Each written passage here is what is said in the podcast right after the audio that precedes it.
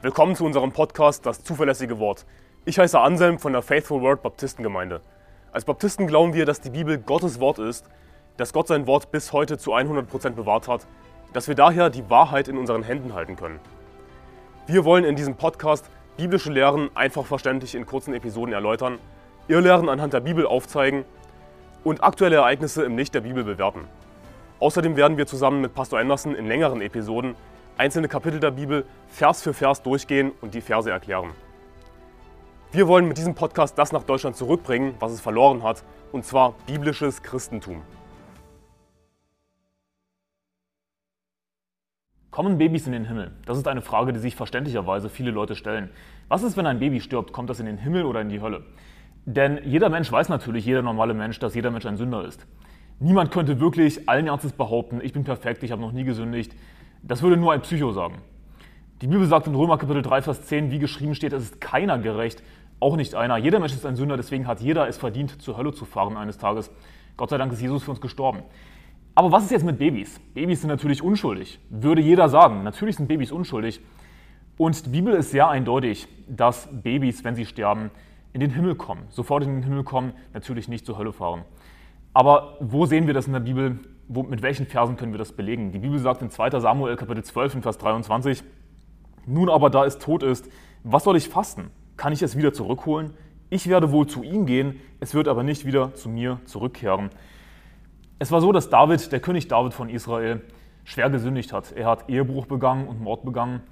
Und als Strafe hat Gott seinen neugeborenen Sohn äh, todkrank gemacht, sodass das Kind gestorben ist. Es war ein neugeborenes Kind, es war ein Baby, es ist gestorben. Und David sagt in diesem Moment, kann ich es wieder zurückholen? ich werde wohl zu ihm gehen, es wird aber nicht wieder zu mir zurückkehren. Also er sagt, mein Sohn, mein Baby, das wird nicht wieder zu mir zurückkommen, jetzt da es gestorben ist. Die Sache ist jetzt durch, ich, ich kann daran nichts ändern. Ich werde aber zu ihm gehen. Also David hatte die feste Zuversicht, dass er eines Tages bei seinem Sohn sein wird. Und wenn ein Mensch stirbt, dann gibt es nur zwei Optionen. Entweder man kommt in den Himmel oder in die Hölle. Denn die Bibel sagt eindeutig, dass es den Menschen bestimmt ist, einmal zu sterben, danach aber das Gericht so ungefähr. Also wenn du nicht an Jesus geglaubt hast, dann hast du nur eine Option, dann kommst du ins Gericht, dann kommst du in die Hölle. Aber David war natürlich gerettet. David hat an den Herrn geglaubt, das wissen wir eindeutig. David war der König schlechthin, der prophetisch auf Jesus hindeutet. Und es heißt auch über Jesus, dass er eben auf dem Thron David sitzt und dass sein Reich kein Ende hat. Und David war auch einer der größten Propheten. Er hat viele Psalmen geschrieben, viele prophetische Psalmen, wo es dann zum Beispiel heißt, was auch im Neuen Testament zitiert wird, Glückselig ist der Mann, dem der Herr die Sünde nicht anrechnet. David war eindeutig gerettet. Also als David gestorben ist, wohin ist er gekommen? Himmel oder Hölle? Er ist natürlich in den Himmel gekommen. Und David sagt hier, ich werde wohl zu ihm gehen. Also ich werde wohl zu meinem Sohn gehen. Ich werde wohl zu meinem Baby gehen, das gerade gestorben ist. Wo war also sein Baby? Wo war also sein neugeborener Sohn? Im Himmel. Denn wir wissen, dass David gerettet war. Das ist ein eindeutiger Vers, der uns zeigt, dass Babys in den Himmel kommen.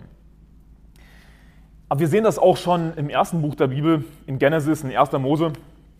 Da heißt es in 1. Mose Kapitel 3, das war nach dem Sündenfall, als Adam und Eva von dem Baum gegessen hatten, von dem sie nicht essen durften. Und die Bibel sagt in 1. Mose Kapitel 3, ab Vers 7, da wurden ihnen beiden die Augen geöffnet und sie erkannten, dass sie nackt waren und sie banden sich Feigenblätter um und machten sich Schurze. Und sie hörten die Stimme Gottes des Herrn, der im Garten wandelte, als der Tag kühl war, und der Mensch und seine Frau versteckten sich vor dem Angesicht Gottes des Herrn hinter den Bäumen des Gartens. Da rief Gott der Herr den Menschen und sprach, wo bist du? Und er antwortete, ich hörte deine Stimme im Garten und fürchtete mich, denn ich bin nackt, darum habe ich mich verborgen.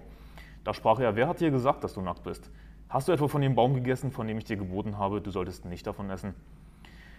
Was wir hier sehen ist, dass Sünde und die Erkenntnis von Gut und Böse, denn es ist ja der Baum, der Erkenntnis des Guten und des Bösen. Also wir sehen hier, dass Sünde und, und die Erkenntnis derselben einhergehen mit Schamgefühl, mit der Erkenntnis von Nacktheit. Sünde wird dann einem Menschen angerechnet, sodass er eben geistlich stirbt, wenn der Mensch fähig ist, Gut und Böse zu unterscheiden. Und damit einhergeht eben Schamgefühl, Nacktheit. Wir sehen hier, dass Adam und Eva sich versteckt haben vor Gott. Sie haben auf einmal erkannt, dass sie nackt sind und haben sich geschämt. Sie hatten auf einmal Schamgefühl, das sie vorher nicht hatten. Damit einhergehend eben die Erkenntnis von Gut und Böse, dass sie gesündigt haben, dass sie vom Baum gegessen haben, von dem Gott geboten hat, dass sie nicht davon essen durften. Also, was ist geschehen? Gott hat ein Gebot gegeben, sie haben das Gebot übertreten und sie haben erkannt, was gut und böse ist. Sie konnten zwischen Gut und Böse unterscheiden. Damit einherging die Erkenntnis, dass sie nackt waren und Schamgefühl. Daraus können wir eindeutig ableiten, dass einem Menschen erst dann Sünde angerechnet wird, wenn er fähig ist, Gut und Böse zu unterscheiden. Und woran erkennen wir, dass ein Mensch dazu fähig ist, wenn er Schamgefühl entwickelt? Das heißt, wann ist ein Kind wirklich vor Gott verantwortlich? Wann muss ein Kind vor Gott Rechenschaft ablegen? Wann würde ein Kind zur Hölle fahren, wenn es nicht an Jesus Christus glaubt? Wenn es Schamgefühl entwickelt. Das wäre ein ziemlich sicheres Anzeichen und das kann natürlich ganz verschieden sein. Ich meine, natürlich entwickeln sich Kinder unterschiedlich. Oder was wäre mit Schwerstbehinderten, mit schwerstgeistig Behinderten, die vielleicht niemals, egal wie alt sie sind, wirklich die Fähigkeit haben, zwischen Gut und Böse zu unterscheiden? Logischerweise würden sie in den Himmel kommen. Denn wann wird Sünde angerechnet? Wenn du fähig bist, Gut und Böse zu unterscheiden. Woran erkennen wir das? Wie das hier in 1. Mose Kapitel 3 Vers 7 zu sehen ist, wenn jemand Schamgefühl hat, wenn jemand erkennt, dass er nackt ist. Eine weitere Passage wäre Römer Kapitel 7, wo Paulus über sich selbst schreibt. Und Römer Kapitel 7 ist ein Kapitel, das gerne verdreht wird. Aber wenn wir Römer Kapitel 7 einfach so lesen, wie es hier dasteht, dann sehen wir, dass Paulus über sich selbst schreibt. Und es heißt in Römer Kapitel 7, Vers 7, was sollen wir nun sagen, ist das Gesetz Sünde, das sei ferne. Aber ich hatte die Sünde nicht erkannt, außer durch das Gesetz. Denn von der Begierde hätte ich nichts gewusst, wenn das Gesetz nicht gesagt hätte, du sollst nicht begehren. Da nahm aber die Sünde einen Anlass durch das Gebot und bewirkte in mir jede Begierde, denn ohne das Gesetz ist die Sünde tot. Ich aber lebte, als ich noch ohne Gesetz war, als aber das Gebot kam, lebte die Sünde auf und ich starb. Und eben dieses Gebot, das zum Leben gegeben war, erwies sich für mich als todbringend. Was wir sehen ist, dass der Apostel Paulus zu einem Zeitpunkt in seinem Leben noch lebte, geistlich gesehen natürlich, und dann kam aber das Gebot und er starb. Und hier geht es natürlich um einen geistlichen Tod, dass er eben vor Gott verantwortlich wurde und äh, dass er Rettung brauchte, dass er Rettung brauchte durch den Herrn Jesus Christus. Und er schreibt das über sich selbst. Also es gab eine Zeit in seinem Leben, das steht in Vers 9, ich aber lebte, als ich noch ohne Gesetz war. Als aber das Gebot kam, lebte die Sünde auf und ich starb. Was ist damit gemeint, wenn es hier heißt, als aber das Gebot kam? Ich persönlich denke, dass sich das eher darauf bezieht, Natürlich hat Paulus nicht miterlebt, als Mose das Gebot gab. Das ist damit nicht gemeint, als aber das Gebot kam, sondern was er damit gemeint ist im Kontext, weil er über sich selbst schreibt, als er eben das Gebot verstanden hat, als er die Fähigkeit hatte, das Gesetz zu verstehen, eben gut von böse zu unterscheiden. Denn es heißt in Vers 7, aber ich hätte die Sünde nicht erkannt, außer durch das Gesetz, denn von der Begierde hätte ich nichts gewusst, wenn das Gesetz nicht gesagt hätte, du sollst nicht begehren. Also um Sünde zu erkennen, braucht es zum einen das Gesetz und zum anderen muss man natürlich das Gesetz verstehen können. Man muss die Fähigkeit haben, das Gesetz zu verstehen, eben gut von böse zu unterscheiden. Und deswegen heißt es dann Vers 9, ich, ich aber lebte, als ich noch ohne Gesetz war. Also als er es noch nicht verstanden hat, lebte er noch. Er wäre in den Himmel gekommen. Aber als der Zeitpunkt in seinem Leben kam, irgendwann als Kind, logischerweise, dass er das Gebot verstand, als aber das Gebot kam, lebte die Sünde auf und ich starb. Und dieses Gebot, das zum Leben gegeben war, erwies sich für mich als todbringend. Wo wir wieder sehen, wenn jemand die Fähigkeit hat, das Gesetz zu verstehen, Gut und Böse zu unterscheiden, dann wird ihm Sünde angerechnet und er stirbt geistlich und braucht Rettung, weil jeder Mensch ein Sünder ist. Wir haben alle gegen Gott gesündigt. Gott ist gerecht. Gott sei Dank gibt es einen gerechten Gott, der Sünde nicht ungestraft lässt. Was wäre sonst mit all den Verbrechern, mit all den Schwerstverbrechern? Willst du, dass die nicht bestraft werden? Aber hier ist das Problem, jeder Mensch ist ein Sünder. Und die Bibel sagt eindeutig in Jakobus Kapitel 2, Vers 10, denn wer das ganze Gesetz hält, sich aber in einem verfehlt, der ist in allem schuldig geworden. Also natürlich kannst du sagen, ja, aber ich, ich bin ein guter Mensch, ich bin ein guter Mensch. Ich habe ich hab nicht so viel gesündigt in meinem Leben, ja, aber du hast schon mindestens einmal gesündigt. Und das reicht aus, dass du ein Übertreter des Gesetzes bist. Gott ist zu 100% heilig. Seine Augen sind so rein, dass sie das Böse nicht ansehen können, sagt die Bibel ungefähr. Und ähm, Gott sei Dank gibt es einen gerechten Gott, der Gerechtigkeit schafft. Und Gott sei Dank ist Gott aber auch gnädig und hat seinen Sohn Jesus Christus gegeben, der für unsere Sünden gestorben ist, weil Gott will, dass Menschen in den Himmel kommen. Wenn es wirklich einfach nur nach Gottes Willen ginge, würden alle Menschen in den Himmel kommen. Aber hier ist das Ding, irgendwann in deinem Leben bist du eben reifer geworden, warst du eben nicht einfach mehr ein Baby, sondern bist reifer geworden und hast verstanden, was gut und böse ist. Und du hast natürlich gesündigt, das ist jetzt natürlich übertreten. Und Gott ist gerecht und er wird sie nicht ungestraft lassen. Und du musst an Jesus Christus glauben, damit er dir deine Sünden vergibt, du ewiges Leben bekommst und in den Himmel kommst. Und Errettung ist einfach. Errettung hängt nicht davon ab, dass wir irgendwie irgendwas Gutes tun, gutes Leben leben. Denn niemand von uns kann überhaupt gut genug sein, um in den Himmel zu kommen, weil wir alle schon gesündigt haben. Rettung ist einfach. Gott hat es uns einfach gemacht. Es ist ein Geschenk. Das ewige Leben, äh, das das Geschenk Gottes in Christus Jesus, sagt die Bibel.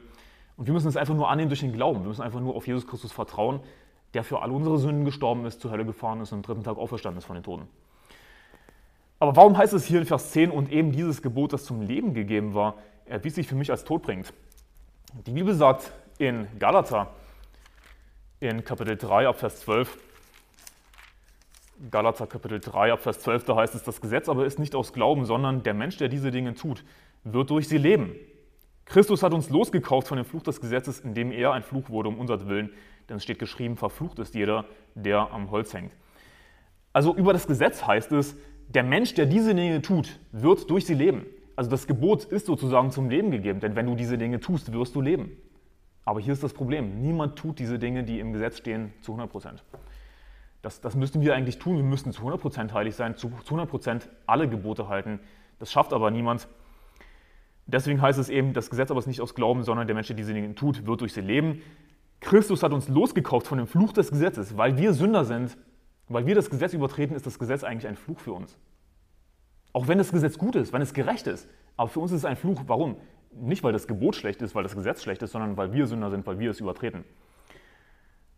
Aber Gott sei Dank hat eben Christus uns losgekauft von dem Fluch des Gesetzes, Vers 13, indem er ein Fluch wurde um unser Willen, denn es steht geschrieben, verflucht ist jeder, der am Holz hängt.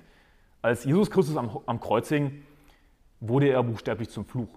Das ist eine ziemlich extreme Wortwahl hier in dem Vers, aber das ist biblisch. Jesus wurde ein Fluch um unser Willen. Verflucht ist jeder, der am, der am Holz hängt. Gott hat alle Sünde auf seinen Sohn Jesus Christus geladen. Alles, was ich getan habe, alles, was du getan hast. Und Jesus ist für das gestorben, was er nicht getan hat, sondern für das, was wir getan haben. Wir haben gesündigt. Er hat nicht gesündigt.